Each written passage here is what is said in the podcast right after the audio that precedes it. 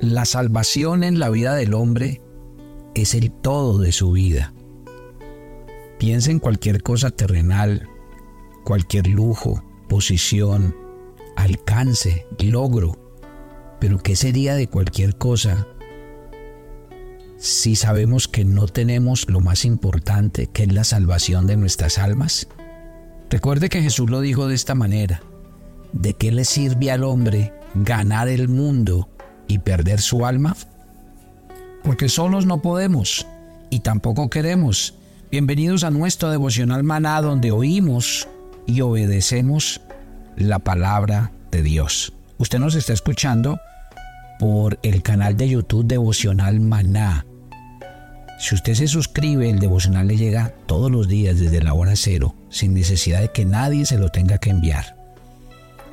Y usted puede acceder a él las veces que quiera, hacer sus comentarios, preguntas y aquí mismo le respondemos. Hay un chat que dice gracias y ahí usted puede donar y nos puede ayudar en esta campaña que estamos haciendo durante este mes para renovar los equipos de Maná y seguir con nuestras transmisiones. Siguiente estrofa del Salmo 119.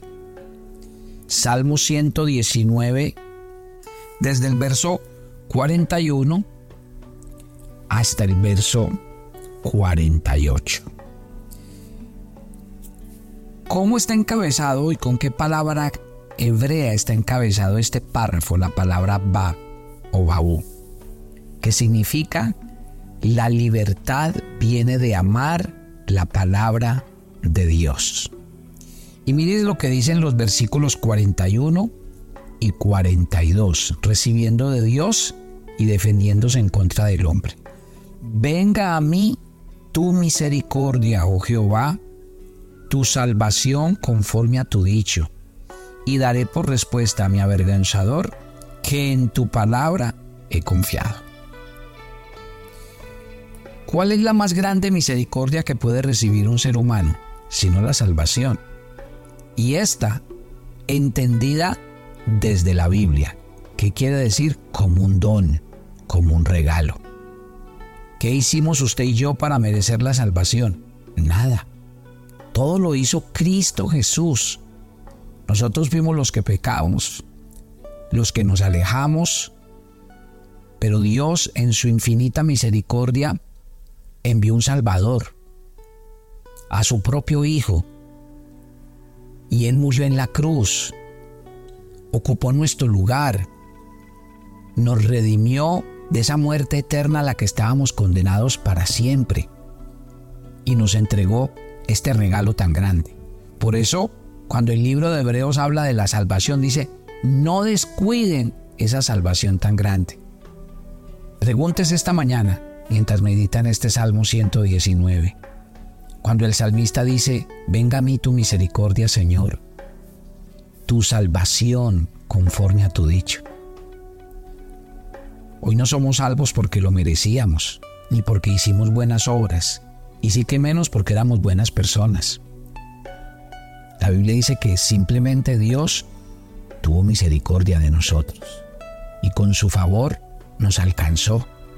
Acuérdese que no fuimos nosotros los que buscamos a Dios, fue Él el que nos buscó a nosotros. El que cuando estábamos muertos en nuestros delitos y pecados nos dio vida juntamente con Jesucristo el que viéndonos algún día que íbamos a estar en una condenación eterna, envió a su Hijo en propiciación por nosotros, para que fuéramos libres.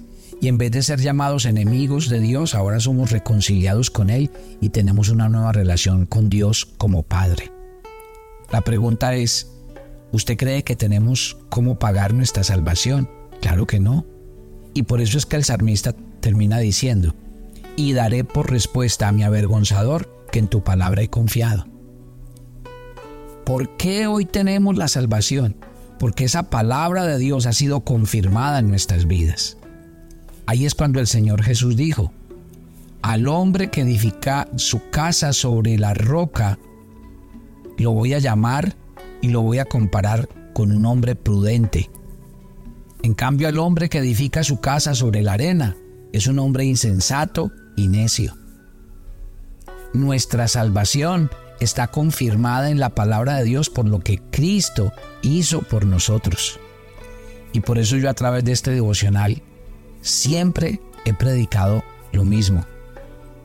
Hay gente que mientras escucha este devocional siguen diciendo, es que yo no me voy a cambiar de religión. Siguen diciendo, no, es que yo como estoy estoy bien.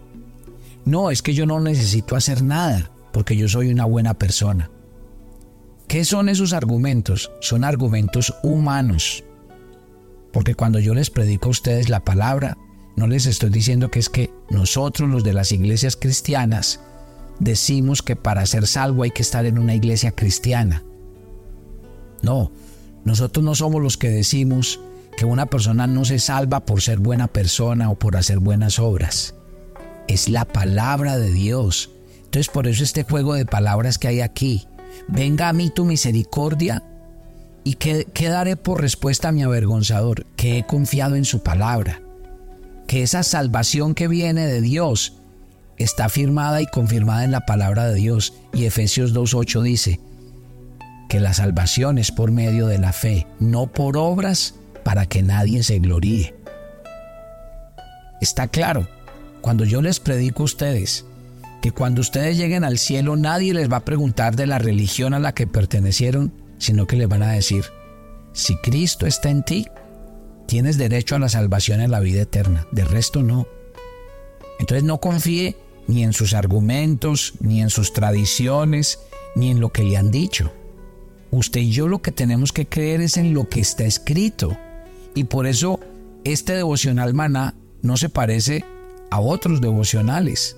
Porque en este devocional maná lo que enseñamos es la palabra de Dios, porque queremos que al usted escuchar la palabra de Dios, usted esté seguro de lo que Dios dice, no de lo que los hombres creen, no de lo que la tradición toda la vida ha dicho. Eso es lo que quiere decir la palabra del Señor. Y yo espero que la salvación en la que usted está tan confiado y tan, y tan convencido sea una salvación que realmente esté fundamentada en la Biblia. ¿Por qué? Porque si yo digo que soy salvo, porque tengo a Cristo en mi corazón, recuerde siempre esto. Yo no soy salvo porque asisto a una iglesia. Yo no soy salvo porque digo que yo hice un día una oración e invité a Jesús a mi vida y le dije que entrara. No, uno no es salvo por ir a una iglesia ni por repetir una oración.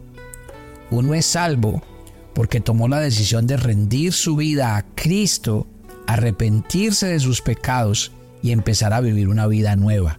Y por eso Jesús dijo, por sus frutos los conoceréis. Y los frutos son los que dan testimonio. No es mi boca la que dice, ah, yo soy salvo. No, no es usted el que lo dice. Es su fruto, su testimonio, el que realmente dice si usted es una persona salva o no es salva.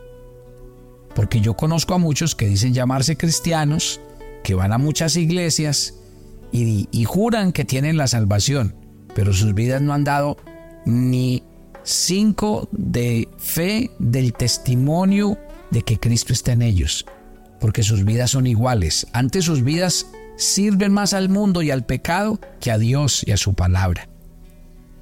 Por eso es tan importante leer estos textos bíblicos, porque estos textos bíblicos nos acercan a la verdad, no a lo que nosotros pensamos, lo que dice la sociedad, lo que se repite en el medio. Y por eso es tan importante que un cristiano esté arraigado sobre eso. Por eso me gusta tanto el pasaje que les acabo de mencionar de Mateo 7, del 24 al 28, donde el Señor dice, los que edifican sobre la roca y los que edifican sobre la arena. Porque los que edifican sobre la roca es porque están fundamentados en las verdades de la palabra de Dios. En cambio, el que edifica sobre la arena es el que crece y se fundamenta en, los en las creencias de, la, de las personas, de la cultura, la tradición, lo que él piensa. Y por eso siempre la Biblia es la verdad. Y cuando usted quiera oír la verdad, siempre acérquese a la Biblia, porque la Biblia siempre le dará lo más exacto con respecto a lo que Dios dice. Versículos 43 y 44. No quites de mi boca en ningún tiempo la palabra de verdad porque en tus juicios espero guardaré tu ley siempre, para siempre y eternamente. ¡Qué belleza!